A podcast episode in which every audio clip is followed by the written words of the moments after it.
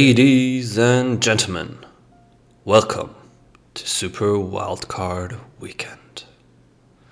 Und damit herzlich willkommen zur 52. Folge des Green and Yellow Podcasts mit äh, mir und Simon, ähm, der heute leider wieder krankheitsbedingt fehlt. Ähm, es tut uns unglaublich leid, aber ähm, im Interesse seiner Gesundheit äh, ist das absolut die richtige Entscheidung und an dieser Stelle einfach nochmal ähm, gute Besserung an Simon. Ähm, wir hoffen, dass er nächste Woche wieder mit hier in dieser Aufnahme ist. Und ähm, ich möchte jetzt nicht zu viel verraten, weil ich nicht weiß, ob ich es anteasern darf oder nicht. Aber ähm, es könnte sein, dass wir nächste Woche äh, zum Divisional Round Matchup der Packers vielleicht noch äh, eine kleine Premiere haben. Etwas, was euch sicher sehr gefallen wird und was wir dann ähm, wenn es denn dann sicher ist, dann auch äh, entsprechend auf Instagram verkünden werden. Äh, ihr könnt uns äh, auf Instagram folgen unter @greenandyellowpodcast. Heute habt ihr also erstmal wieder äh, mich hier am Mikrofon äh, und wir werden heute ein bisschen über ja das Packers Lions Spiel reden ähm, der vergangenen Woche, ähm, aber auch nicht wirklich so in Depth, weil das Spiel eigentlich relativ irrelevant war. Ich meine, jeder Packers-Fan, ähm, der sich ein bisschen mit der, mit der äh, Playoff-Situation auskennt, äh, weiß, dass es in dem Spiel für uns eigentlich um nichts mehr ging. Ähm, viele werden wahrscheinlich denken, dass es für die Lions tatsächlich noch um was ging, weil die Lions mit einer Niederlage den Number One Seed, äh, den Number One Seed, mein Gott, es ist früher morgen, äh, den Number One Overall Pick hätten klar machen äh, machen können. Ähm, allerdings ging es den Lions eher darum, dieses Spiel zu gewinnen. Und äh, diese Mentalität, muss ich ehrlich gesagt zugeben, finde ich, find ich auch ziemlich gut. Und äh, sie gibt das wieder, was Aaron Rodgers mal vor ein paar Jahren gesagt hat, äh, in einem der letzten Mike McCarthy-Jahre. Ich glaube, es war das Jahr, als er sich den, das Schlüsselbein gebrochen hat und dann gegen die Panthers wieder zurückkam, ähm, wo er gesagt hat, es geht in einer Saison, in der man nicht viele Spiele darum gewinnt, trotzdem darum, mit einem positiven Gefühl in die Offseason zu starten. Und äh, so ein Sieg im letzten Saisonspiel, der ermöglicht es einem, dass man mit so einem positiven äh, Gefühl in die Offseason startet. Ähm, und genau das wollten die Lions in dem Fall auch. Also ähm, vielleicht muss man da auch an der Stelle nochmal sagen, in der Woche, in der ähm, wir zwei NFC North Coaches äh, verloren haben, der eine ähm, ist vielleicht fast sogar besser für die Packers, dass Mike Zimmer nicht mehr Head Coach der Minnesota Vikings ist. Äh, wir haben ja schon oft hier auch im Podcast darüber geredet, dass wir sehr große Fans von Mike Zimmer sind und ähm, ich habe Simon auch direkt äh, danach geschrieben, auch als Vic Fangio entlassen wurde, dass es doch jetzt ein paar echt Top Defensive Coordinators äh, gibt, die gerade auf dem Markt sind. Brian Flores auch noch. Er definitiv noch einen neuen Head Coaching kriegen wird, aber dazu sage ich gleich nochmal kurz was. Ähm, aber das ist, könnte auf jeden Fall ein äh, negativ für die Packers sein, äh, positiv für die Packers sein, so rum ist es, ähm, weil ich sehr viel von Mike Zimmer halte, aber ich glaube, da war einfach äh, in Minnesota die Verbindung zu den Spielern nicht mehr so da und der konnte die Spieler mit seiner Art und Weise einfach nicht mehr so mitnehmen. Ähm, und das hat einfach dazu geführt, dass die Vikings in den letzten Jahren unter ihren Möglichkeiten gespielt haben. Ähm, was eventuell auch noch daran liegen könnte, dass sie einem mittelmäßigen Quarterback einen ganz, ganz großen Vertrag gegeben haben. Aber äh, ich möchte jetzt nicht zu sehr über die Vikings lästern. Und dann haben wir natürlich noch die Entlassung von Matt Nagy in äh, Chicago gehabt, ähm, was für die Packers sehr traurig war. Wir hätten ihn, glaube ich, alle gerne weiter in Chicago gesehen. Ähm, aber ich sag's mal so, es sind die Bears, also sie müssen auch erstmal einen kompetenten Head Coach ähm, jetzt verpflichten. Einer der äh, Favoriten für den Job ist wohl Nathaniel Hackett, der Offensive Coordinator der äh, unserer Packers. Ähm, das würde mir ein bisschen Angst machen, das gebe ich auch ganz ehrlich zu, weil äh, nach allem, was ich bisher von Rogers gehört habe, ist Hackett halt genau so ein, so ein Football-Lehrer, der so ein ganzes Team mitnehmen kann, der Spieler stetig verbessern kann und ähm, nichts gegen die Chicago Bears Fans, die uns jetzt eventuell zuhören. Haltet euch einfach mal kurz die Ohren zu. Ähm, aber ich hätte es lieber, dass die Chicago Bears einen Head Coach verpflichten, der ihre Spieler nicht besser macht und dass wir uns noch ein paar Jährchen ähm, über die Bears lustig machen könnten. Aber das sei jetzt mal dahingestellt. Und wenn wir übrigens jetzt gerade noch mal so ähm, in, dem, in dem Black Monday drin sind, also für alle von euch, die das nicht wissen, der erste äh, Montag nach der Regular Season ist in der NFL immer der Black Monday, weil das der Zeitpunkt ist, an dem äh, die meisten Head Coaches entlassen werden. Und wir haben jetzt mit Mike Zimmer, Matt Nagy, Brian Flores, äh, Joe Judge und Dave Colley äh, fünf Head Coaches äh, gehabt, die ihre, ihren Spot verloren haben und obwohl das in Minnesota und Chicago absolut der richtige Schritt war und meiner Ansicht nach auch in New York der richtige Schritt war, ähm, muss ich sagen, tut es mir schon ein bisschen leid für zum einen Brian Flores, der ähm, wenig Personalkontrolle über seinem Team hat, also wenig Input geben kann. Der General Manager trifft da die meisten ähm, Personalentscheidungen und die waren halt in, in den letzten Jahren doch äh, mehr als fragwürdig. Zum Beispiel, äh, als sie Tua über Justin Herbert gedraftet haben, ähm, sowohl Simon als auch ich würden euch, haben euch, hätten euch wahrscheinlich auch damals schon gesagt, dass wir Justin Herbert für den besseren Quarterback halten. Und ähm, es hat sich ja auch mittlerweile in der NFL so rausgestellt, dass wir da recht hatten. Ähm, und dass wir jetzt einen Head Coach haben, der trotzdem noch so viel aus diesem Team rausgeholt hat und äh, vor allen Dingen die Defense, die so stark gespielt hat, obwohl sie halt nicht mit dem besten Personal bestückt ist, ähm, dass der jetzt seinen Job verloren hat, das finde ich sehr schade. Ähm, das kann ich auch nicht verstehen. Ich äh, möchte da keine Motive irgendwie reinlesen, warum jetzt der ähm, und haltet euch jetzt mal bitte kurz die Ohren zu, ähm, der weiße GM äh, seinen Job behalten darf und der farbige Head Coach äh, seinen Job verliert. Äh, ich will da jetzt niemandem was vorwerfen, aber da muss man zumindest mal die Frage stellen, ähm, was denn wirklich die Motive hinter dieser Entlassung waren, weil ähm, ich glaube, es wird jetzt nicht daran liegen, dass Chris Greer so, so tollen Job geleistet hat in den letzten Jahren und Brian Flores das Ganze äh, in den Boden trainiert hat oder schlecht trainiert hat. Ähm, und wenn wir nochmal auf David Cully äh, zu sprechen kommen, den ehemaligen Head Coach der äh, Houston Texans, muss man auch sagen, ähm, der Rookie Quarterback von den Texans, David Mills, hat die meisten Passing Yards in der NFL-Geschichte für einen Rookie gehabt. Ähm, dieses Team hat vier Spiele wahrscheinlich mehr gewonnen, als sie hätten gewinnen sollen. Und auch der hat sein Team einfach besser gemacht. Und auch der wird jetzt einfach wieder auf die Straße gesetzt, wird natürlich auch äh, ordentlich dafür entlohnt. Also insgesamt nimmt er aus dieser Zeit 22 Millionen US-Dollar mit. Aber das wirkt alles einfach ein bisschen unseriös. Und äh, wenn wir dann einfach mal gedanklich äh, zurückgehen, ähm, und uns nochmal mit den Packers befassen, wie sie damals ihren Head Coach ausgesucht haben, muss man auch sagen, dass Matt LaFleur wahrscheinlich bei den wenigsten von uns die erste Wahl war, besonders weil das Jahr, was er als äh, Playcaller in Tennessee verbracht hat, jetzt nicht so ideal war und dann erst so richtig Fahrt aufnahm, als er angefangen hat, Derrick Henry mehr einzusetzen.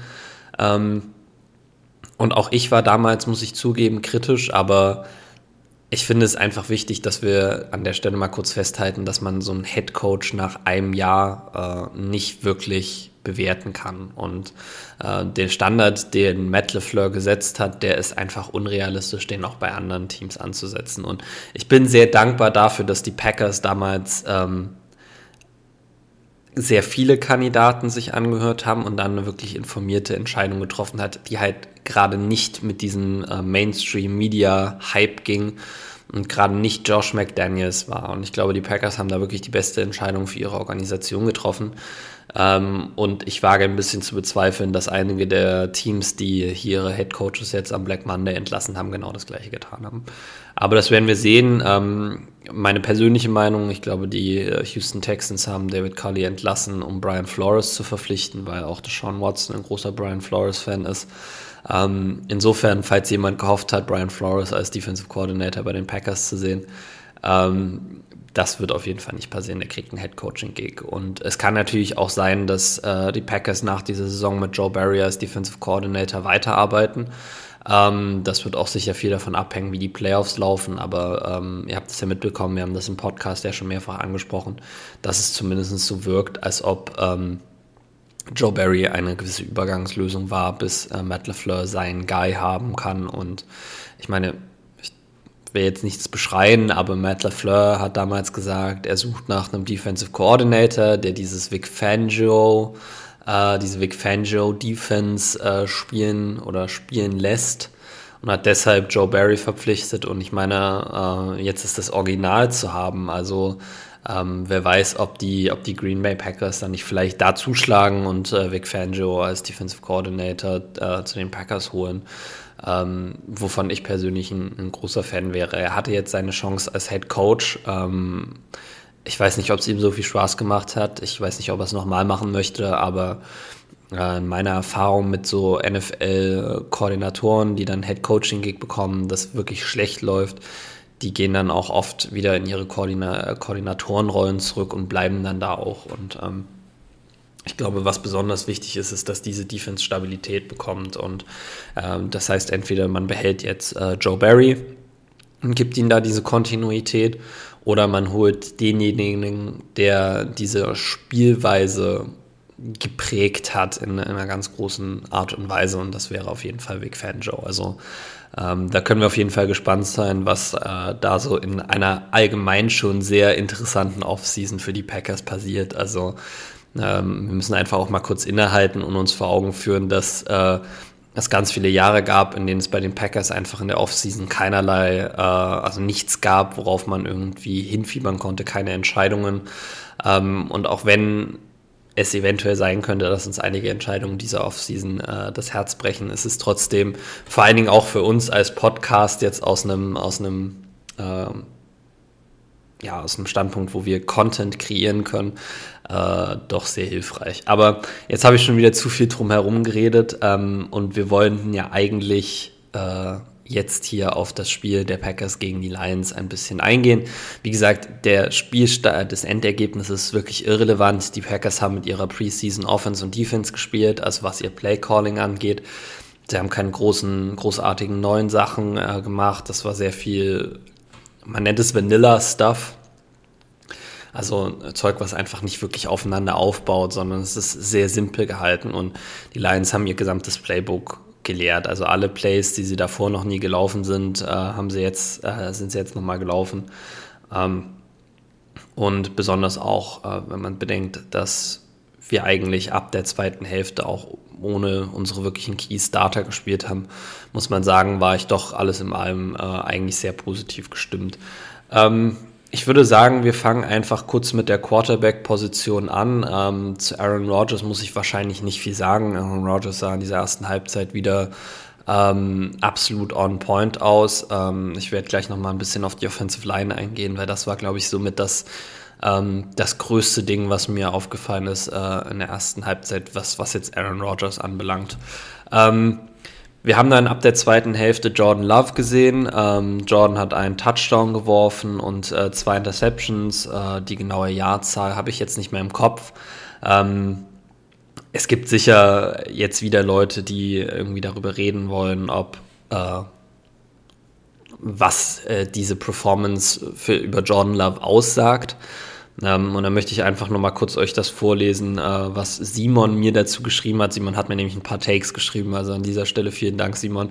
Ähm, ansonsten wäre ich wahrscheinlich ein bisschen aufgeschmissen gewesen ähm, oder hätte sehr viel, äh, also wüsste jetzt nicht so wirklich, worüber ich reden soll. Aber Simon hat geschrieben, ähm, Wegen JLo würde ich nichts überstützen, überstürzen. Der Mann war mit den Backups unterwegs, wenn überhaupt. Dann hat das Game nur seinen Trade Stock ein bisschen angeknackst. Ansonsten der gleiche, den wir in der Preseason gesehen haben und gegen KC. Äh, und ein bisschen bedenklich äh, sein könnte es schon, dass er wirklich alle äh, Trainingssnaps hatte und man jetzt noch nicht viel Progress erkennen konnte.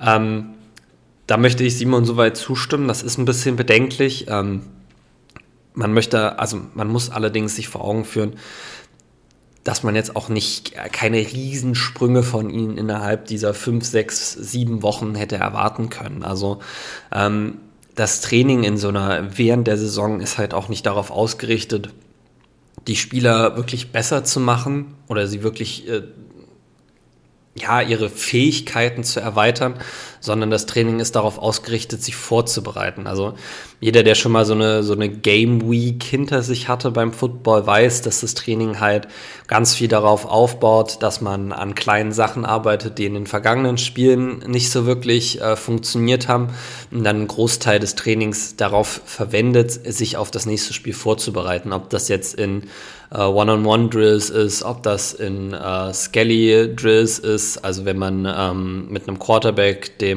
Defensive Back, äh, Offensive Backfield, also den Receiver und den Running Backs, nur gegen eine Defense spielt, bestehend aus Linebackern und Defensive Backs, äh, oder ob das dann eine Full-Team-Period ist, wo man auch mit den beiden Lines spielt.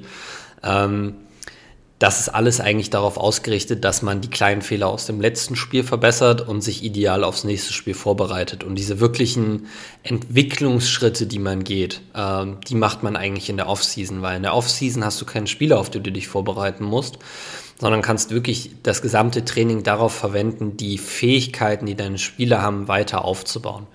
Ähm, das heißt, ich würde Jordan Loves Entwicklung ungern jetzt an den letzten Trainingsraps bemessen, sondern würde mir eher gerne angucken, wie spielt er dieses Jahr und wie spielt er nächstes Jahr, wenn er eventuell die Chance dann wieder bekommt, äh, dann auch mal in so einem Spiel auf dem, auf dem Platz zu stehen oder in der Preseason. Ähm, und ansonsten kann ich Simon nur zustimmen. Ähm, er hat mit den Backups gespielt, äh, die erste Interception zum Beispiel, der Ball war auch getippt, deshalb war es sicher auch schwerer für Mario Rogers, den zu fangen.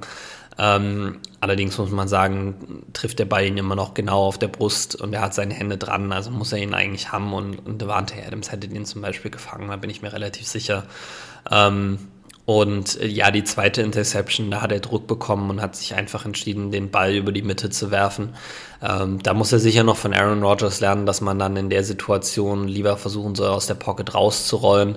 Ähm, um event also eventuell nimmt man dann einen Sack, dann ist das halt so, oder dass man aus der Pocket rauskommt, eventuell noch ein Play mit seinen Beinen machen kann oder den Ball ähm, halt über die Seitenlinie ins Auswerfen kann. Oder wenn man sich jetzt wirklich entscheidet, dass man dann in der, in der Pocket stehen bleibt, dass man alles daran setzt, den Ball nicht hoch zu werfen, sondern ihn, wenn dann eher tief zu werfen. Das heißt, lieber auf die Knie kehren als auf den, äh, auf die, oder auf die Kniekappen, als auf äh, den Kopf, damit der Ball, wenn er halt tiefer kommt, deutlich schwerer zu intercepten ist, als wenn er halt so über die Mitte segelt. Ähm, aber ansonsten kann ich Simon da nur zustimmen, äh, würde ich jetzt auch nicht zu viel äh, Augenmerk darauf legen, was Jordan Love dann tatsächlich in dem Spiel gemacht hat. Ähm, ich muss sagen, es ist äh, immer wieder sehr schön zu sehen und jeder, der es äh, in den letzten Wochen auf Twitter verfolgt hat, äh, den Austausch mit so Aaron Rodgers und diesem unglaublich dummen Gerücht, dass Aaron Rodgers, wenn die Packers in den Super Bowl kommen, den Super Bowl boykottieren möchte ähm, um die NFL zu zwingen, einige der ihre Covid-Regeln aufzulockern. Ähm, ich weiß nicht, wie viele von euch das mitbekommen haben, aber es ist absolut hirnrissig. Äh, Roger selber hat auch schon gesagt, dass es absolut hirnrissig ist. Ähm, und es war wunderschön zu sehen, wie er und seine besten Freunde sich halt immer wieder auf Twitter darüber lustig gemacht haben. Ähm, darüber und über Hub Arkush.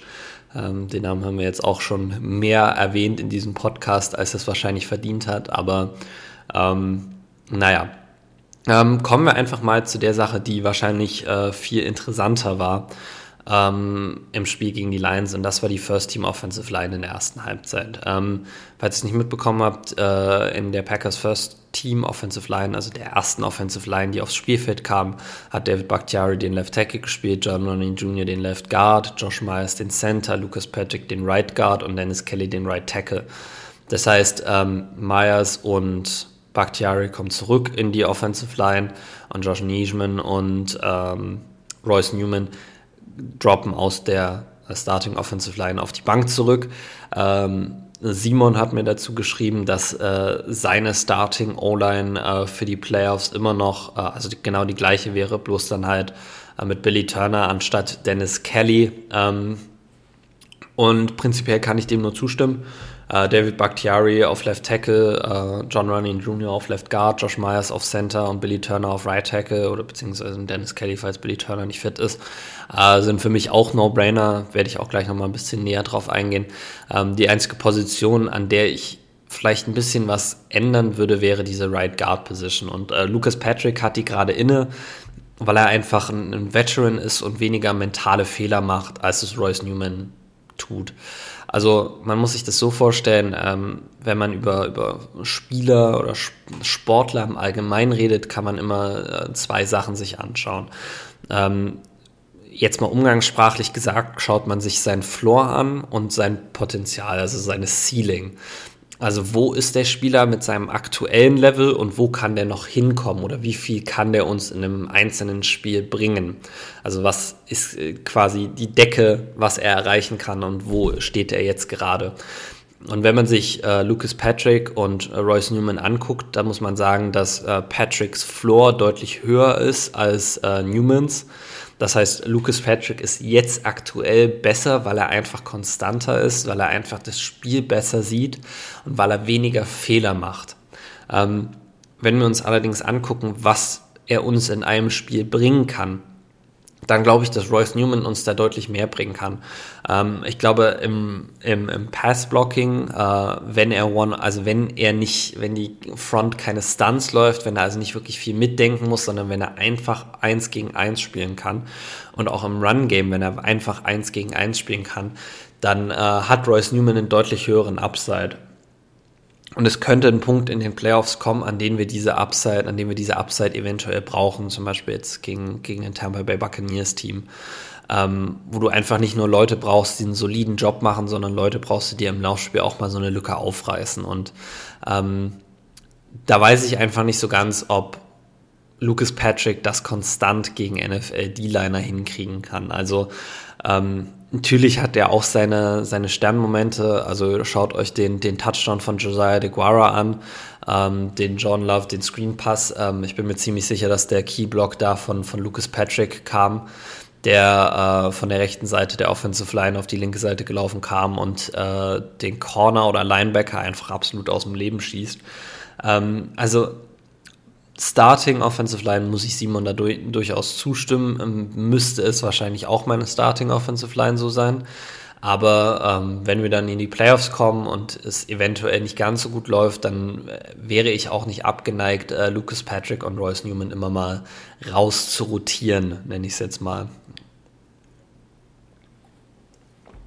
Ja, aber kommen wir zur, zur Offensive Line äh, generell.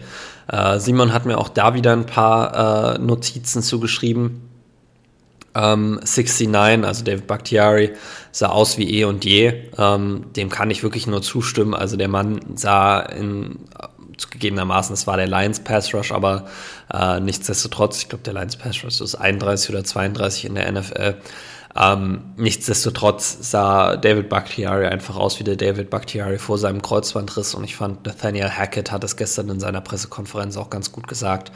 Ähm, der meinte nämlich angesprochen darauf, ähm, wie gut David Bakhtiari gespielt hat, dass es sich ja wohl gelohnt hat, darauf zu warten. Und ich meine, ähm, ihr, die unseren Podcast verfolgt, äh, ihr werdet wissen, dass wir vor der Saison immer darüber geredet haben, dass er eventuell ja schon Week One zurück sein könnte, dass wir das allerdings nicht glauben, sondern dass wir eher glauben, dass er Week 9 zurückkommt, also nachdem er von der, von der Publist aktiviert werden musste.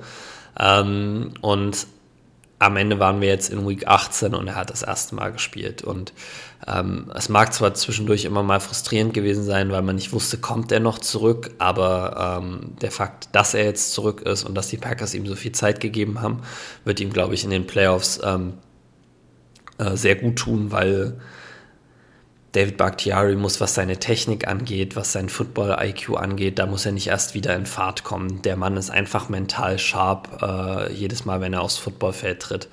Ähm, und bei ihm geht es einfach darum, ähm, wieder diese, diese Physikalität hinzubekommen, dass er einfach da mithalten kann. Und ähm, ich glaube, da ist er auf einem guten Weg. Ähm, dann sagt Simon, äh, Runyon zwischen zwei sehr guten Spielern ist wie ein neuer Spieler und da, da hat er auch absolut recht. Also wir haben ja immer darüber geredet, dass John Runyon äh, Jr. so schon quasi zum Anker dieser Offensive Line geworden ist.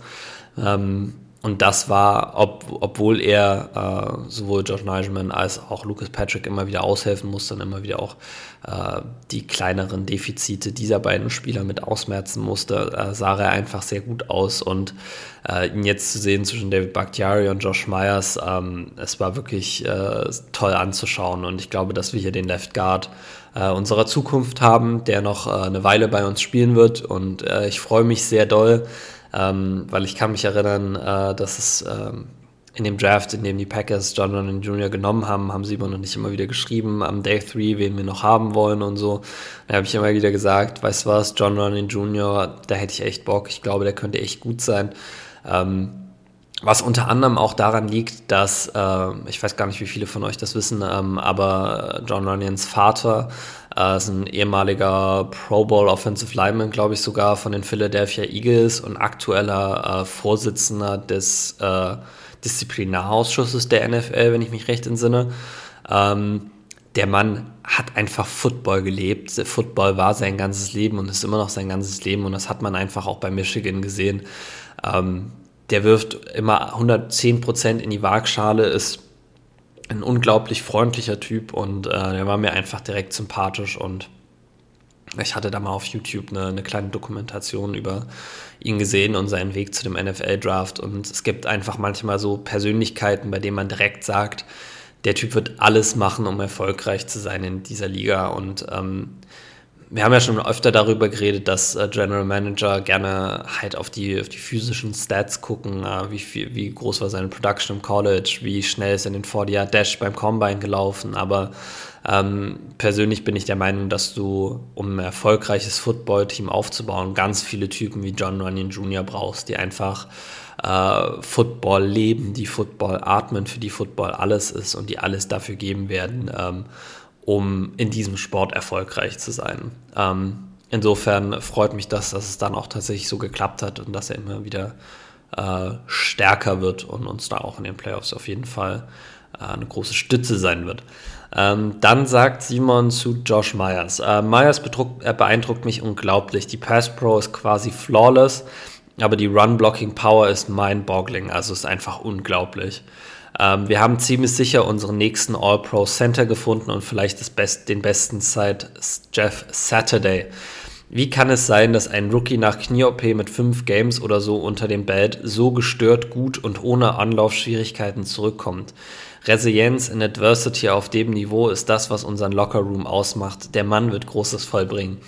Ähm, große Worte, vor allen Dingen, äh, weil wir ja damals schon in unserer Preview-Folge ähm, über Josh Myers gesagt haben, dass seine Karriere immer mit der von Creed Humphrey von den Kansas City Chiefs verglichen werden wird und ähm, weiß nicht, wie viele von euch ähm, so ein bisschen NFL Offensive Line Twitter mitverfolgen. Finde ich persönlich sehr äh, angenehm und äh, gucke ich mir immer wieder gerne an, weil Offensive Linemen einfach wirklich mit die coolsten Menschen sind. Das ist ein kleiner Insight jetzt aus meiner Zeit, in der ich Football gespielt habe. Ähm, man versteht sich eigentlich mit all seinen Teamkameraden wirklich, aber die O-Line ist einfach eine, eine different breed. Äh, die O-Line ich, ich weiß nicht mal, wie man das beschreiben kann. Das sind einfach Typen, die bringen einen immer zum, zum Lachen und die sind einfach unglaublich lustig. Und ähm, ich, kann, ich kann nicht mal sagen, woran es genau liegt, ähm, aber einfach aus der Erfahrung in den vier, fünf Jahren, den ich den Football gespielt habe, ähm, kann ich nur sagen, dass die Offensive Line wirklich äh, der Kleber ist, der, der, der unsere Offense immer zusammengehalten hat. Und das ist einfach ähm, jedes Mal beim Training und bei den Auswärtsfahrten eine Freude war, äh, mit den Jungs in Kontakt zu treten. Also insofern, ähm, ja, kleine Side Note hier, aber worüber habe ich gerade geredet? Genau, äh, Creed Humphrey, der äh, wahrscheinlich eine All-Pro-Saison spielt.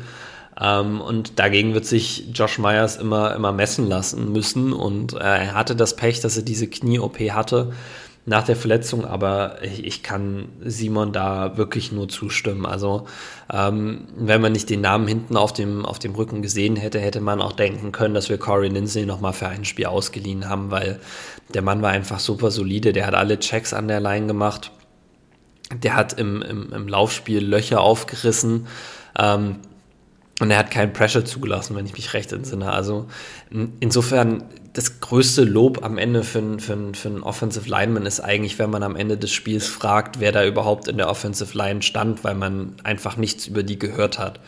Weil wenn man, was Passblocking angeht, nichts von der Offensive Line hört, heißt es, dass sie einen sehr guten Job gemacht haben. Und wenn dann natürlich noch im Run-Game dazu kommt, dass man sagen kann, der hat uns echt äh, immer wieder zwei, drei Yards rausgeholt, dann ähm, finde ich das super beeindruckend. Aber ähm, Simon hatte am Ende was gesagt, ähm, dass er einfach eine, eine, Persönlichkeit hat, die sehr in unseren Locker passt und ähm, dass er einfach so, wie er erzogen wurde, wirklich gut da reinpasst, was wir machen wollen. Und ähm, da kann ich ihm nur zustimmen. Und da komme ich wieder auf das zurück, was ich gerade mit äh, John Runyon Jr. gesagt habe. Auch äh, für Josh Myers war das so, dass Football bisher sein gesamtes Leben war. Und ähm, was war der, ich glaube, ein drei oder ein vier Jahr Starter bei Ohio State, ähm, der eigentlich immer alles gegeben hat und äh, eine sehr zurückhaltende, also nicht zurückhaltende, aber eine sehr bodenständige Persönlichkeit hat, ähm, gute Noten im, im College äh, erzielen konnte. Ähm, und auch bei ihm muss man wieder sagen, er ist einfach das gesamte, das gesamte Paket aus, aus Football-Wille, nenne ich es jetzt einfach mal. Also der Typ wird wirklich alles dafür tun, erfolgreich zu sein. Und äh, ich finde, das Spiel gegen die Lions hat das perfekt gezeigt, dass er halt auch das Potenzial dazu hat. Und äh, sowohl ihn als auch David Bakhtiari zurückzubekommen für die Playoffs ist einfach ein Riesenboost für die Packers Offensive Line. Simon hat dann noch weiterhin geschrieben, ähm, Lucas Patrick ist momentan einfach als Guard noch der bessere Spieler als Royce. Das ändert sich auf konstantem Niveau vermutlich erst nächstes Jahr. Aber was für ein Luxus, Royce von der Bank zu haben. Und das kommt direkt auf das zurück, was ich äh, vor fünf Minuten angesprochen habe. Äh, Lucas Patrick ist wahrscheinlich dein Starter, aber wenn es nicht läuft, dann hast du einen Spieler dahinter, der ähm, irgendwann noch besser sein wird. Vielleicht jetzt dann auch schon teilweise nicht über ein gesamtes Spiel, aber immer wieder in einzelnen Plays besser sein kann. Das ist einfach ein unglaublicher Luxus. Äh, und dann hat er noch geschrieben für Josh, äh, Josh Neischmann, äh, brauchen wir ein Jumbo Tight End Set. Der Mann und seine Athletik müssen ihren Weg äh, weiter aufs Feld bringen. Und da kann ich, kann ich Simon auch tatsächlich nur zustimmen. Also, wenn wir darüber reden, so, so einen Swing Offensive Lineman zu haben, so einen sechsten ja, einen sechsten Offensive äh, Lineman, den man eventuell dann manchmal auch im Laufspiel reinbringen kann, dann wäre Josh, Josh Nischman auch meine allererste Wahl, weil der Typ ist einfach unnormal, was seine Athletik angeht. Ähm, und ich, ich fände es einfach unglaublich toll, wenn wir es schaffen würden, ihn immer mal wieder als, als äh, Pulling Tackle einzusetzen, also ihn quasi ähm, nach dem Snap in Bewegung zu, äh, Bewegung zu bringen hinter der Offensive Line, um irgendwie einen Kickout-Block auf einen Defensive End äh, zu machen. Ähm, ich weiß immer nicht ganz, also äh, jetzt ganz kurzes Side Note, ähm, ihr könnt uns ja einfach mal bitte auf Instagram schreiben, at Green Yellow Podcast, wenn wir so einen Podcast, so eine Folge aufnehmen und solche Wörter benutzen wie äh, Kickout-Block, wisst ihr dann, was damit gemeint ist? Oder sollen wir so solche generellen Sachen vielleicht auch mal in der Folge ansprechen und mal äh, so wirklich genau erklären, was jetzt der Unterschied zwischen einer Cover 2 und einer Cover 3 ist, wie man die attackiert, was ein, ein Kick-Out-Block ist, was ein Reach-Out-Block ist, was die einzelnen Nuancen beim Route-Running von einem Receiver ist und wie sich das bei einem, bei einem Running Back ändert oder worauf man beim Thailand achten ähm, muss. Wenn ihr so, so eine allgemeine Folge mal hab, haben wollt, dann schreibt uns das äh, bitte, weil ich komme mir immer blöd vor, wenn ich dann solche äh, Ausdrücke verwende und mir gar nicht so sicher bin, ob das wirklich alle verstehen. Aber ein Kick-Out-Block ist quasi, wenn man seine, seine Athletik mitnimmt, um äh, zu versuchen, den, den Defensive-Spieler äh, aus dem Weg zu schieben. Also wenn man sich selber in Bewegung, also wenn man in Bewegung gebracht wird durch den Play-Call, ähm, und dann nicht nur seine körperliche Kraft, sondern auch das Momentum der Bewegung nutzt, äh, um den Verteidiger aus dem Loch rauszudrängen und da quasi eine Running Lane zu eröffnen. Und ähm, das könnte ich mir auf jeden Fall bei Josh auch, äh, Josh auch vorstellen. Und äh, wie Simon gesagt hat, vielleicht Jumbo Titan Set, ich weiß, äh, Titan Set, ich weiß nicht, ähm, wir haben J. Alexander als äh, Scout-Team Wide Receiver immer mal spielen lassen. Vielleicht sollten wir das gleiche mal mit Josh machen. Ähm, einfach mal Scout-Team äh, Titan machen äh, schauen, ob wir da eventuell ein Package äh, einbringen können, wo wir dann eventuell vielleicht mal im NFC Championship Game zum Beispiel an der 2-Yard-Linie, wir brauchen einen Touchdown, ein Play-Action-Fake von Aaron Rodgers sehen. Äh, alle konzentrieren sich auf die rechte Seite, auf der äh, Mercedes Lewis äh, erst so antäuscht, als ob er blockt äh, und dann quasi eine, eine, Route in die Richtung, in die hintere Ecke der Endzone läuft. Devante Adams in der Motion quasi hinter der Offensive Line langkommt und den kurzen Pass empfangen könnte, um ihn reinzulaufen und Alan Nazar irgendwie eine Spot-Route läuft und sich irgendwie in der Zone setzt und alle konzentrieren sich darauf und Rodgers schaut kurz dahin, setzt seine Füße, guckt allerdings auf die linke Seite und Josh Nightman steht einfach komplett frei und es hat keiner damit gerechnet und ich würde es absolut feiern, ähm, wenn Matt LaFleur da so ein Package einbauen würde, weil ähm, Simon hat absolut recht, die Athletik ähm, von Josh, äh, Josh Neischmann, die muss man einfach irgendwie aufs Spielfeld bringen und ähm, das ist wirklich äh, sehr beeindruckend. Genau, das waren äh, Simons Notizen äh, zur Offensive Line. Ähm, ich kann da jetzt auch tatsächlich relativ wenig hinzufügen. Äh, die Starting Offensive Line war, sah wirklich toll aus. Ich glaube, ähm, wenn jetzt noch äh, Billy Turner zurückkommt, haben wir äh, eine deutlich, deutlich bessere Offensive Line, als wir das letztes Jahr äh, zum gleichen Zeitpunkt hatten. Ähm, und insofern ist, kann einen das ja eigentlich nur positiv stimmen, dass äh, in dem potenziellen NFC Championship Game. Und ich, ich, ich sage das immer schon so, als ob das irgendwie schon so feststeht, aber wir müssen ja erstmal die Divisional Round überstehen. Aber im, im nächsten Playoff-Matchup, dass dieser Pass-Rush-Druck vielleicht ein bisschen äh, verringert wird, ähm, weil äh, unsere Offensive Line einfach gut steht. Ähm, kommen wir zum Rest der Offense. Ähm, ich werde jetzt nicht viel zu AJ Dillon sagen, weil AJ Dillon einfach AJ Dillon war und wir haben in der letzten Folge sehr viel über ihn geredet und dass wir ihn toll finden und das, das wird sich auch nie wieder ändern. Äh, ich glaube, der ist schon so ein kleiner Podcast-Favorite, aber ich muss an dieser Stelle auch mal ganz kurz sagen, äh, Patrick Taylor, der äh, in diesem Spiel unsere Nummer 2 auf Running Back war, hat unglaublich gut gespielt. Ähm, er hat eine gute Mischung aus Athletik und Power, äh, die er auch immer wieder gerne einsetzt. Ähm, man merkt, dass er hinter AJ Dillon gelernt hat, ähm, weil er unglaublich gerne auch Kontakt sucht und gerne über Verteidiger drüber läuft. Ähm, er aber einfach die körperliche Statur von einem äh, Aaron Jones hat und da halt auch immer wieder äh, mit Explosivität Yards generieren kann. Und wenn wir uns einfach mal vor Augen führen, dass wir Aaron Jones haben, einen der besten Running Backs der NFL, dass wir AJ Dillon haben, der wahrscheinlich äh, oder der aktuell auf einem Level spielt wie einer der besten Running Backs in der NFL, wenn er auch die äh, Carries kriegen würde wie die besten in der NFL, wäre er auch absolut auf dem Level. Dann haben wir den Rookie Kylan Hill gehabt, der sich leider das Kreuzband gerissen hat, aber der vor allen Dingen in der Preseason unglaublich gut aussah und uns viel Spaß gemacht hat. Und jetzt tust du da noch einen Patrick Taylor dazu, der im Vergleich zu seinen Preseason Snaps einen wirklich großen Schritt nach vorne gemacht hat, was sehr beeindruckend ist, besonders wenn man das bedenkt, was ich am Anfang der Folge gesagt habe. Ähm, dann haben wir einfach einen Running Back Raum, der unglaublich gut ist. Und äh, es, ich kann nur immer wieder sagen, es ist für mich das beste Beispiel, warum man äh, Running Backs nicht in der ersten Runde nimmt, weil du halt auch am Ende der zweiten Runde Running Backs findest, die mit ihrem speziellen Skillset äh, sehr effektiv sein können in der NFL. Ich meine, Derrick Henry war auch ein Zweitrunden-Pick und kein Erstrunden-Pick. Und ähm, also an dieser Stelle ein ganz großes Lob an Patrick Taylor, der hat ein wirklich gutes Spiel absolviert. Ähm, was die Receiver angeht, ich glaube, über Devante Adams müssen wir auch nicht zu viel reden.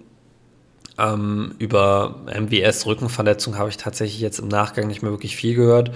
Äh, wird interessant zu sehen sein, ähm, wie sich das dann vor allen Dingen auch nächste Woche entwickelt, äh, wenn es dann in die Vorbereitung äh, aufs erste Playoffs-Spiel losgeht. Äh, Alan Lazar hat seinen Rhythmus gefunden, sagt Simon, hat zwei Touchdowns gefangen, ich weiß gar nicht wie viele Yards.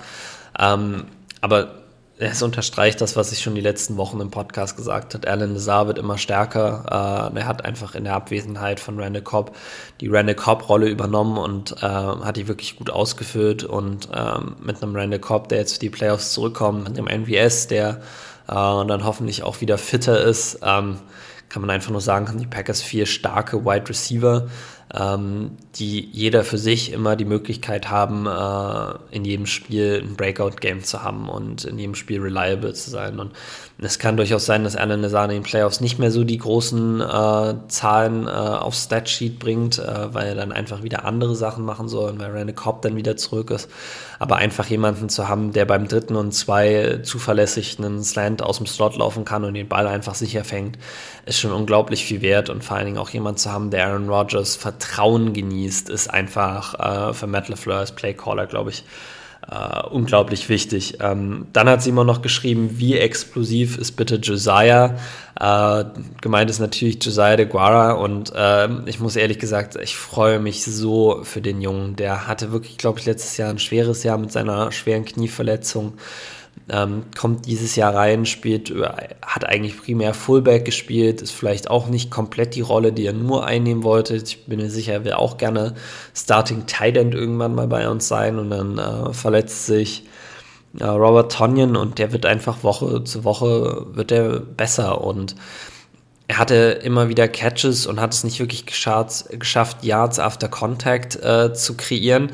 Und jedes Mal, wenn er irgendwie beim ersten Tackle versucht, dann auch gleich zu Boden gegangen ist, siehst, kann man ihm einfach beim Aufstehen zuschauen, wie er sich unglaublich darüber ärgert, dass er es nicht geschafft hat, dieses eine Tackle zu brechen und noch ein paar extra Yards zu haben.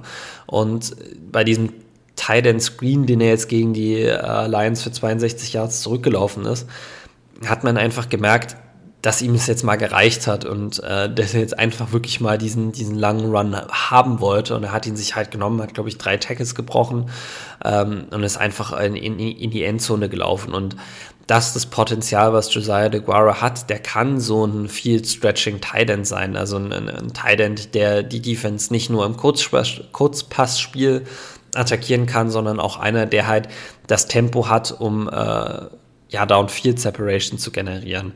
Ähm, insofern freue ich mich wirklich sehr. Man hat auch nach dem Touchdown gesehen, wie viel ihm das äh, bedeutet hat. Das war sein zweiter NFL-Touchdown. Ähm, und ich hoffe, dass er dieses Momentum äh, und im wahrsten Sinne dieses Momentum von diesem Lauf ähm, mit in die Playoffs nehmen kann und da vielleicht äh, auch weiterhin so ein, so ein, so ein Key-Contributor sein kann. Ähm, ja, das war auch eigentlich tatsächlich alles, was ich jetzt schon zur, zur Offense sagen wollte, weil ähm, wir könnten jetzt natürlich noch kurz auf Amari Rogers und auf äh, Joanne Winfrey eingehen, die dann äh, in der zweiten Halbzeit aufs Spielfeld kamen. Ähm, ich fand tatsächlich, ähm, Amari Rogers hatte einen guten Catch, äh, wenn ich mich recht entsinne, hat ein bisschen Promise gezeigt und es ist aber einfach so, dass er nicht konstant Plays macht und äh, im Gegenteil sogar fast eher noch konstant negative Plays macht. Und ähm, ich habe Wide Receiver gespielt. Mein Wide Receiver Herz möchte sagen bei der Interception von Jordan Love, dass es absolut nicht Amari Rogers Schuld ist, weil der Ball getippt war und ich persönlich ja auch weiß, wie schwer das ist, getippte Pässe zu fangen, weil man einfach im Training und sonst immer sich darauf einstellt, Bälle zu fangen, die ähm, in der Spiral äh, fliegen, also die sich, äh, wenn die, wenn die Spitze des Balls dir zeigt und der Ball sich die ganze Zeit um seine eigene Achse äh, rotiert, äh, die Dinger zu fangen. Und wenn der Ball halt getippt wird und dann einfach anders zu dir fliegt und es, es verändert einfach die Art und Weise, wie die Augen und die Hände äh, zusammenarbeiten müssen, um diesen Catch zu machen. Also es ist einfach eine mentale Sache, die für Receiver, glaube ich, zum Teil sehr schwer sein kann und jetzt ein Receiver wie Devante Adams, Michael Thomas, die kriegen das vielleicht hin, aber Murray Rogers ist einfach noch nicht so weit. Ähm, und das hat man in dem Fall äh, gesehen und äh, er hat versucht, den Ball zu fangen und hat es damit tatsächlich noch ein bisschen äh, schlimmer gemacht, da wäre es fast besser gewesen. Er, er wäre überhaupt nicht rangekommen oder er hätte einfach seine Hände zugelassen, dann wäre der Ball vielleicht auf den Boden gefallen. Äh, so ist der Ball nach oben geflogen und die Lions konnten den, den Pass intercepten. Ähm, das ist einfach so, äh, deshalb äh, würde ich da jetzt auch nicht zu sehr drauf eingehen, denn ähm, ich glaube, die größten äh, Sachen, die wir jetzt, oder das Größte, was wir jetzt hier besprechen müssen, betrifft tatsächlich die Defense, nachdem ich nochmal einen kleinen Schluck Wasser getrunken habe. Und zwar ist die Defense der Packers in den letzten Wochen immer so ein bisschen unser Sorgenkind gewesen. Ähm, auch im Spiel gegen die Lions muss man wieder sagen, ähm, sah es nicht so gut aus, wie man sich das erhofft hätte. Die Lions haben eigentlich ähm, 17 Punkte, glaube ich, in der ersten Halbzeit gemacht. Das waren 37 dann am Ende des Spiels. Ähm, das war nicht die Performance, die man sehen wollte. Ähm, was natürlich auch daran liegt, dass Devondre Campbell zum Beispiel äh, verletzt gefehlt hat. Ähm, was allerdings auch daran lag, und äh, ich zitiere jetzt hier mal Simon, ähm, und zwar nicht so explizit, wie er mir das geschrieben hat, ähm, aber Chris Barnes und Oren Burks waren gegen die Lions pure, ähm, ich nenne es jetzt mal Garbage, äh, um das freundlich auszudrücken. Aber die haben einfach ganz schlecht gespielt und da hat Simon absolut recht. Also vor allen Dingen ähm, Oren Burks, muss ich sagen, ist kein NFL-Linebacker. Ähm, ist damals aus Vanderbilt, äh, bei Vanderbilt war er äh, ein Safety mit der Größe eines Linebackers, der immer mal wieder Linebacker gespielt hat. Die Packers haben ihn als Linebacker gedraftet ähm, und das hat einfach sich nie wirklich materialisiert und ähm, ich glaube, es könnte dann auch irgendwann an der Zeit sein, dass äh, Oren Burks Linebacker 3 Experiment zu beenden und dann für die nächste Saison eventuell sich dann nochmal anders umzuschauen, ob das jetzt mit einem Veteran ist oder ob das dann mit einem Rookie ist. Vielleicht in einem der höheren Runden äh, wird man sehen müssen. Ähm, aber alles in allem war die Defense nicht so überzeugend, wie man sich das vielleicht gewünscht hätte.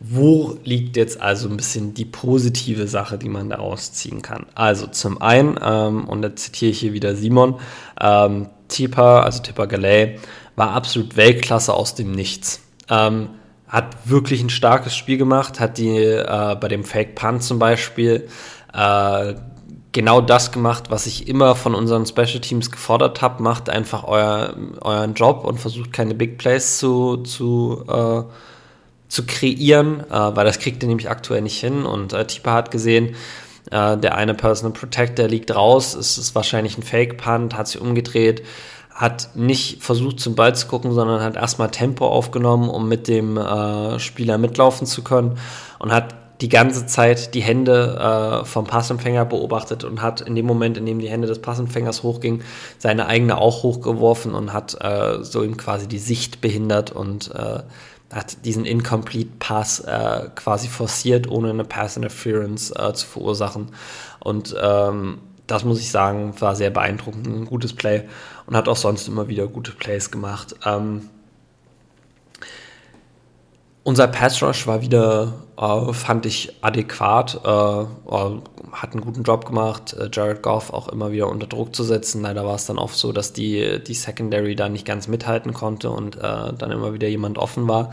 Aber äh, Dean Lowry hat wieder ein gutes Spiel gemacht. Ähm, Kenny Clark sowieso und die anderen auch. Ähm, besonders schön ist das, weil, und das ist jetzt die große Nachricht aus dem Packers Training diese Woche, Darius Smith ist zurück im Training. Darius Smith ist medizinisch geklärt worden, das heißt, seine, sein Bandscheibenvorfall hat sich aufgelöst, also ist behandelt worden und äh, belastet ihn jetzt nicht mehr.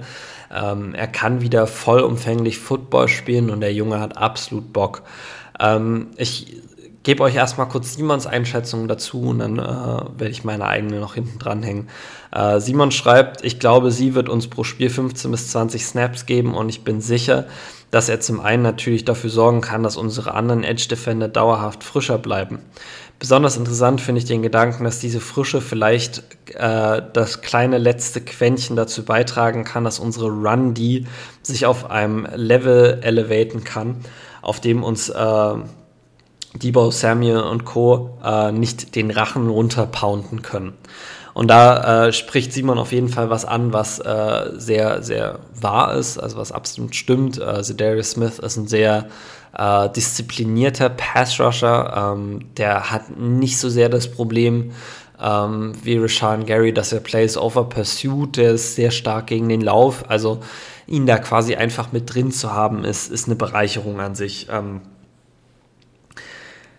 es entsteht da jetzt natürlich so ein kleiner Hype, ähm, weil Darius Smith, unser All-Pro-Line äh, wieder zurück ist und äh, wir erwarten alle großen Dinge von ihm. Ähm, man muss diese Erwartung noch ein bisschen zügeln. Es ist ähnlich wie bei David Bakhtiari, dass er zwar sicher äh, von seinem jetzt was seine Fähigkeiten angeht, nicht lange brauchen wird, um sich wieder an die NFL zu gewöhnen. Aber der Körper ist da einfach ein bisschen was anderes. Und vor allen Dingen bei so einer Verletzung wie so einer, äh, wie so bei so einem Herniated Disc, was ich jetzt einfach mal mit Bandscheibenvorfall übersetzt habe. Ich bin kein Arzt, aber ich bin mir da eigentlich doch relativ sicher, so zu 90 Prozent. Ähm, da muss man auch erstmal wieder zurückkommen. Die beschränkt die Mobilität doch stark ein. Ähm, und Sedarius hat halt seit Week One nicht mehr gespielt. Äh, insofern äh, wird es interessant sein zu sehen, wie er zurückkommt, ob er in besserer Verfassung ist als in Week One, was ich hoffen möchte, weil Week One war er doch relativ, äh, oder hatte er nicht wirklich äh, einen Einfluss aufs Spiel oder konnte nicht wirklich einen Einfluss aufs Spiel nehmen. Ähm, und da gehe ich doch eigentlich jetzt davon aus, dass äh, er da wieder besser spielen kann. Und wenn wir einen Zedarius Smith haben, der zurückkommt und der uns wirklich diese 15 bis 20 Snaps eventuell pro Spiel geben kann, dann ist das eine unglaubliche Bereicherung für das Team. Ähm, es wäre allerdings auch schon eine unglaubliche Bereicherung, wenn Darius Smith zurückkommt und einfach nur beim Third Down spielen kann. Also wenn er nicht in der körperlichen Verfassung ist, wo man sagt, man traut ihm 15 bis 20 Snaps zu, sondern man traut ihm halt nur 10 bis 15 Snaps zu und man halt sagt, man wirft ihn immer aufs Feld, wenn wir einen dritten Versuch haben, weil äh, wenn man sich die Packers Defense in den letzten Wochen anguckt, dann ist die große, große Schwäche wirklich unsere Third Down Defense. Wir lassen viel zu viele Third Down Conversions zu, sowohl gegen den Pass als auch gegen den Lauf. Und einen Darius Smith damit drin zu haben und eventuell äh, so ein Jumbo-Package mit Darius Smith, ähm, Kenny Clark, Preston Smith und äh, Rashan Gary zu haben, die, die, die Möglichkeiten, die man hat, sind einfach unendlich. Also Kenny Clark wird natürlich immer in dieser Interior Defensive Line spielen, aber äh, sowohl Preston Smith als auch Sedarius als auch Rashawn Gary können jeweils äh, von außen über die Tackles rushen oder sich in das A-Gap neben den äh, zwischen Center und Guard stellen und dadurch rushen. Und ähm, wenn wir uns an Sedarius äh, vorletztes Jahr, nee, letztes Jahr zurückerinnern, dann war das auch mit seine große Stärke. Diese, dieses Rushen über die, über die A-Gaps äh, gegen die doch ihm äh, athletisch und manchmal auch körperlich unterlegenen Guards, die ihn so unglaublich gefährlich gemacht haben. Und wir haben es im Podcast schon ganz oft gesagt, dass ähm, Pass Rush von außen schön und gut ist, dass er aber nichts bringt, wenn die Interior Defensive Line nicht auch Druck generiert. Und ähm, wenn wir so, eine, so einen Pass-Rush haben, in dem wir da Darius Smith noch mit ins A-Gap reinstellen können, dann haben wir auf jeden Fall auch Druck durch die Mitte. Und ähm, das wird unser Team einfach und unsere Defense komplett verbessern. Und ähm, eine der, der großen Fragen im Football ist immer, und es ist angelehnt an die Frage, was zuerst da war, das äh, Huhn oder das Ei. Ähm, was ist eigentlich wichtiger, ein guter Pass Rush oder eine gute Pass Coverage? Weil äh, ein guter Pass Rush verkürzt die Zeit, die ein Quarterback hat zum Werfen, was natürlich auch die Arbeit der Cornerbacks einfach macht. Äh, und gutes Cornerback-Play bedeutet, dass kein Receiver offen ist, der Quarterback muss den Ball halten und die Pass Rusher haben mehr Zeit. Ähm, das heißt, es gibt nicht wirklich, äh, das ist eine ewig äh, alte Diskussion im Football, was jetzt wichtiger ist, der Pass Rush oder äh, die Pass Coverage. Persönlich, wenn ihr mich nach meiner Meinung fragt, glaube ich, dass es einfacher ist, äh, einen guten Pass Rush zu generieren, als äh, so gute Coverage zu, zu haben oder durchgehend zu haben, dass der Quarterback den Ball acht bis neun Sekunden halten muss. Weshalb ich sagen würde, dass Pass Rush da prinzipiell wichtiger ist, weil er einfach ja, einfacher zu generieren ist. Das klingt jetzt blöd gesagt, weil auch Pass Rush ist nicht einfach, aber ähm, ich glaube, es ist deutlich schwerer, so lange Coverage zu halten, als jemand, als ein Quarterback so schnell unter Druck zu setzen. Und ähm, alleine mit den vier Guys, die ich gerade genannt habe, haben wir eine, einen wirklich guten Pass Rush. Wenn man dann noch einen äh, Dean Lowry dazu packt, ähm, der dieses Jahr sein bestes Pass-Rushing-Jahr hat. Und Kingsley Kiki, wenn er dann wieder spielt, dessen große Stärke eigentlich auch der Pass-Rush ist. Und wenn man dann noch bedenkt, und das ist jetzt nochmal die größere News, dass die Packers gestern Whitney Merciless von der Injured Reserve aktiviert haben und davon ausgehen, dass er in den Playoffs spielen kann, dann haben wir auch noch Whitney Merciless, der nachdem er für uns gesigned hat, glaube ich, zwei oder drei Sacks hatte und einfach unglaublich gut aussah als, als Rotations-Pass-Rusher. So. Und dann haben wir einfach den Luxus sagen zu können, okay, wir könnten die, unsere Pass-Rusher eigentlich in zwei Gruppen einteilen. Wir können Rashawn Gary und Preston Smith zusammen, rush, zusammen rushen lassen und wenn es ihre Körper zulassen, also Darius Smith und Whitney Merciless. Und den Luxus zu haben, diese beiden Gruppen immer wieder durchzurotieren und eigentlich über das gesamte Spiel einen frischen All-Pro Pass Rush zu haben, das ist unglaublich. Also ähm, das möchte ich auch sagen, hat aktuell kein Team in der NFL diesen Luxus auf Edge Rusher, wenn alle seine, äh, wenn alle Spieler äh, gesund sind. Also wir haben letztes Jahr immer darüber geredet, wie die Tampa Bay Buccaneers Defense äh, immer wieder Druck kreieren konnte und ähm, ich glaube, wenn auch Joe Barry noch ein bisschen kreativer wird mit seinen Blitz-Schemes, dann könnten wir in diesem Jahr oder in den Playoffs über die Packers Offense genauso reden. Und vor allen Dingen, wenn du gegen in, in der Divisional Round eventuell gegen so ein Team spielst wie gegen die Dallas Cowboys, äh, ist Pass Rush einfach unglaublich wichtig. Ähm, und insofern ist das, ist das huge gewesen für die Packers, äh, da Whitney Merciless zurückzubekommen, der sich übrigens seinen Bizeps in Woche 10 gerissen hat und eigentlich out for the season war. Und jetzt was neun Wochen später einfach wieder auf dem Plan steht und wieder mittrainieren kann, das ist, also das ist unnormal. Das habe ich so in der NFL noch nicht erlebt. Und es zeigt halt auch wieder, dass ein Spieler wie mit Whitney Merciless, der schon lange in der NFL ist, einfach merkt, dass in diesem Lockerroom alles da ist, um einen Super Bowl zu gewinnen.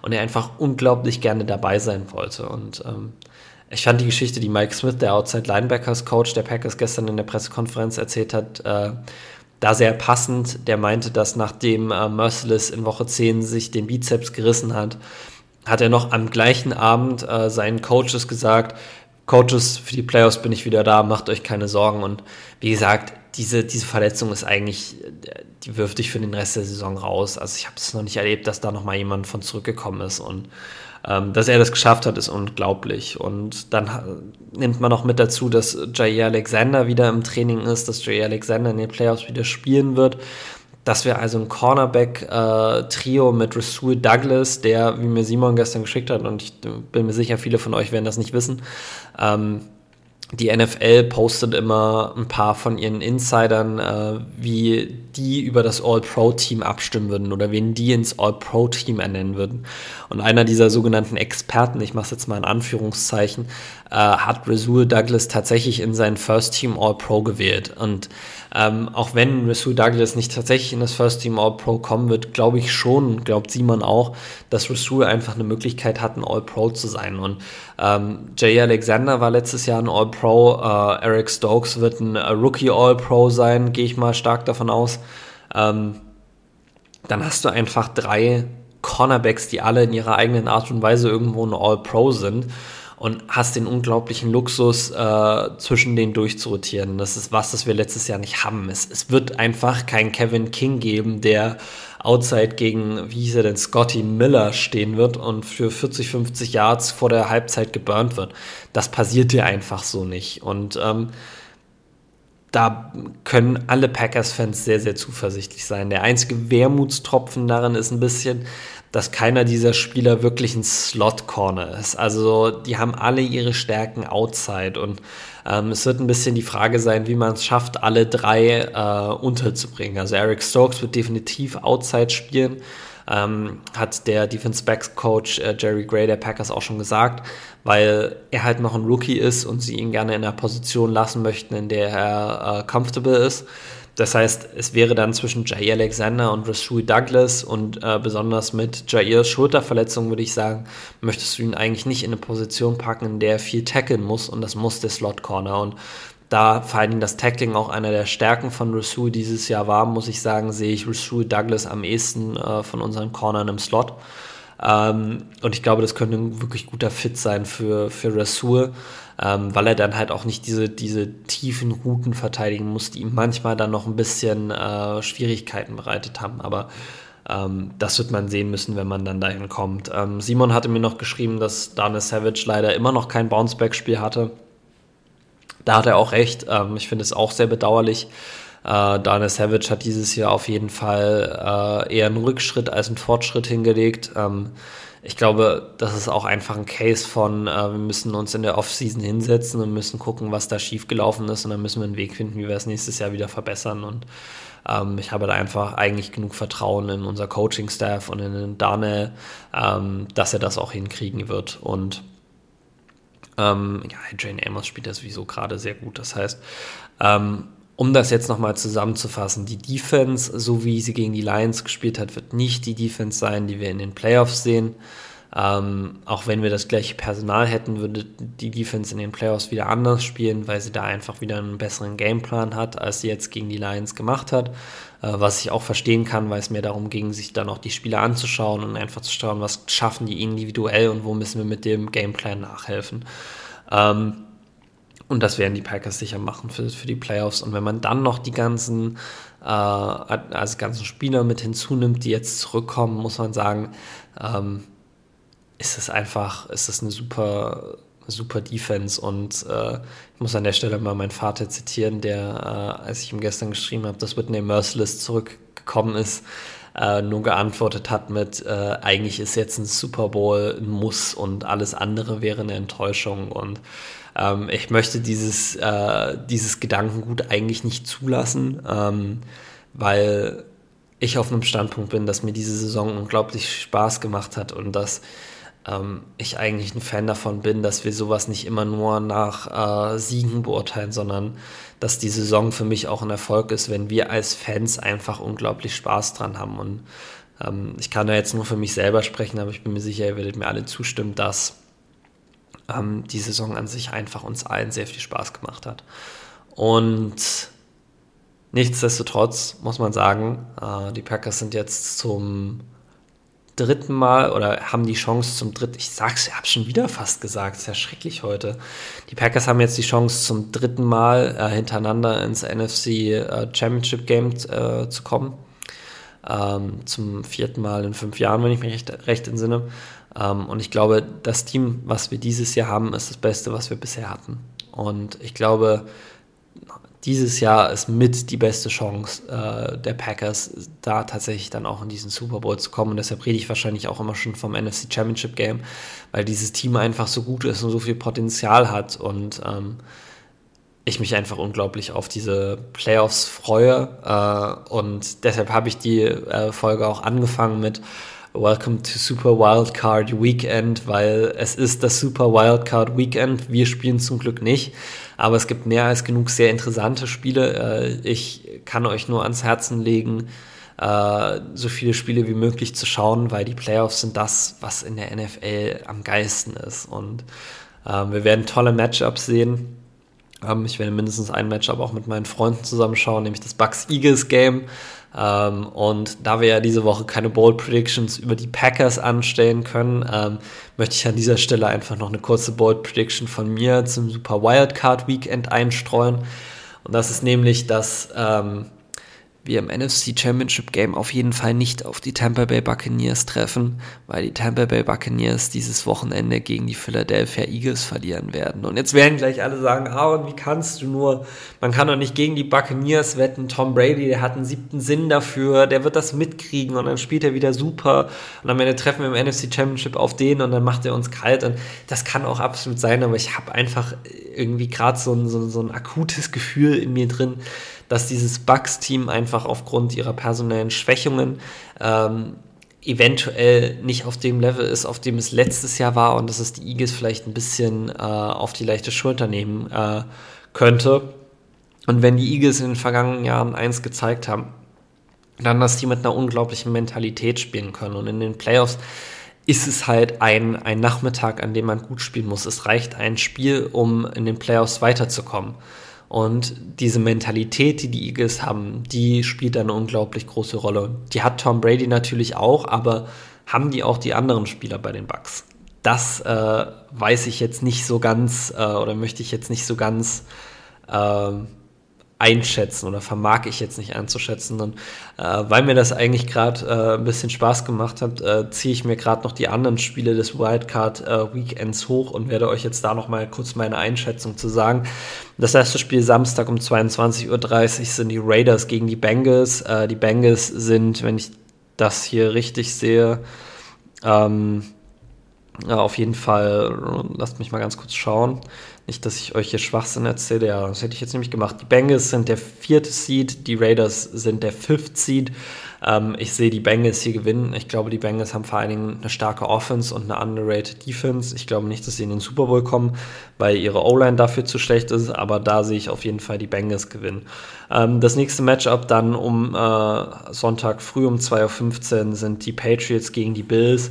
Und obwohl ich äh, es mir nie wagen würde, gegen ähm, Bill Belichick zu wetten, glaube ich noch nicht, dass Mac Jones auf einem Tom Brady-Niveau ist und ich glaube, die Bills sind da aktuell in der besseren Verfassung und das müssten die Bills eigentlich auf jeden Fall gewinnen. Äh, dann Sonntag 19 Uhr ist das Spiel, was ich eben schon angeteasert habe. Ähm, ich glaube, das könnten die Philadelphia Eagles äh, durchaus auch für sich entscheiden. Würde ich mich auch sehr freuen für die Eagles. Ähm, dann um 22.30 Uhr sehen wir das Spiel der San Francisco 49ers gegen die Dallas Cowboys. Und so gern ich sagen würde, dass die San Francisco 49ers das Spiel gewinnen werden, weil ich in dem Matchup auf jeden Fall für die 49ers sein werde. Hauptsache nicht für die dummen Cowboys.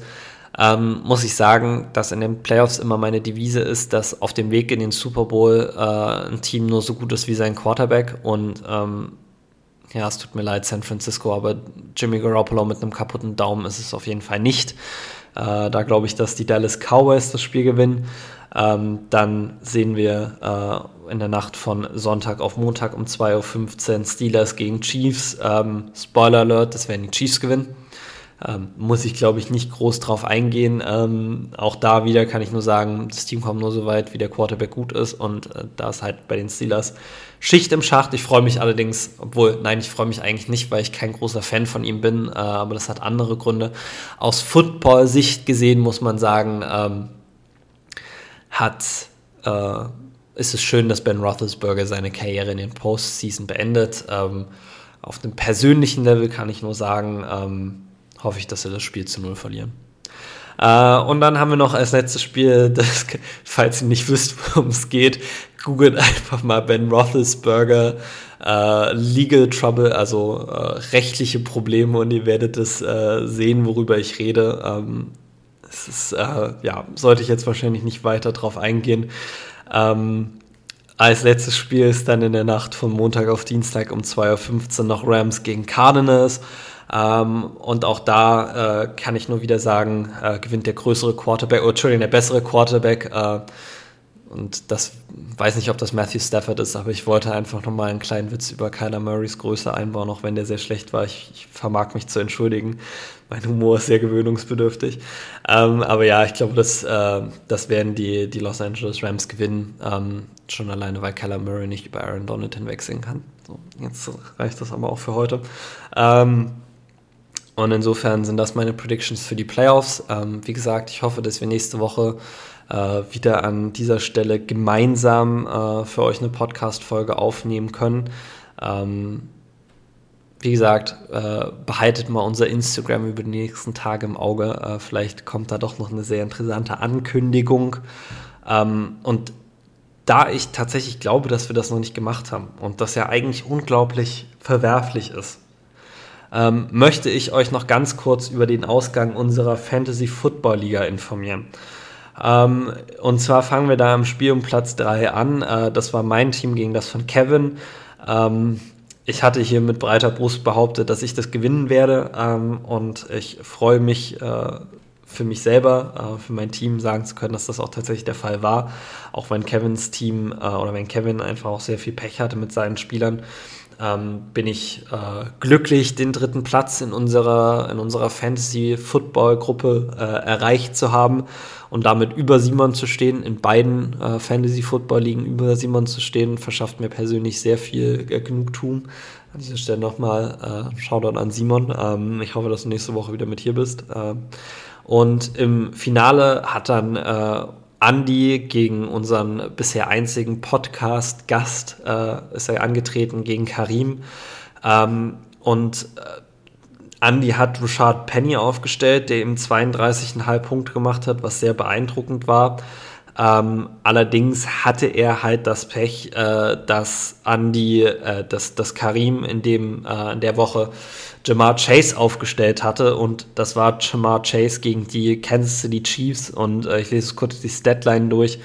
Ähm, er hat an dem Tag elf Pässe für 266 Yards und drei Touchdowns gefangen und es gab einfach einen Zeitpunkt, an dem Karim in unseren, in unseren Chat geschrieben hat, äh, dass es lustig ist, aber dass Jamar Chase nach dem Spiel bereits mehr Punkte äh, alleine gemacht hat als Andys Team insgesamt zu dem Zeitpunkt.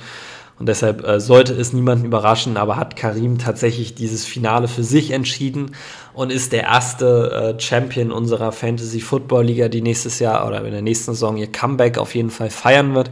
Deshalb an dieser Stelle nochmal Shoutout an Karim. Ähm, nochmal vielen Dank dafür, dass du damals mit bei uns in der Folge warst. Ähm, und herzlichen Glückwunsch äh, zum Erfolg in unserer Fantasy Football Liga so. Und damit möchte ich euch jetzt ins Super Wildcard Weekend verabschieden. Ähm, ich hoffe, ihr habt ein tolles Football-Wochenende und äh, wie gesagt, schaut mal bei uns auf Instagram vorbei. Vielleicht findet ihr da was, was äh, für die Divisional Round sehr lustig werden wird. Ähm, und ja, an dieser Stelle würde ich jetzt Simon fragen, ob er noch was hat. Ähm, der ist ja aber gerade nicht da, deshalb würde ich einfach sagen, ich wünsche euch ein schönes Wochenende, äh, sowohl von mir als auch von Simon. Ähm, bleibt weiterhin äh, gesund, lasst euch boostern und bis nächste Woche.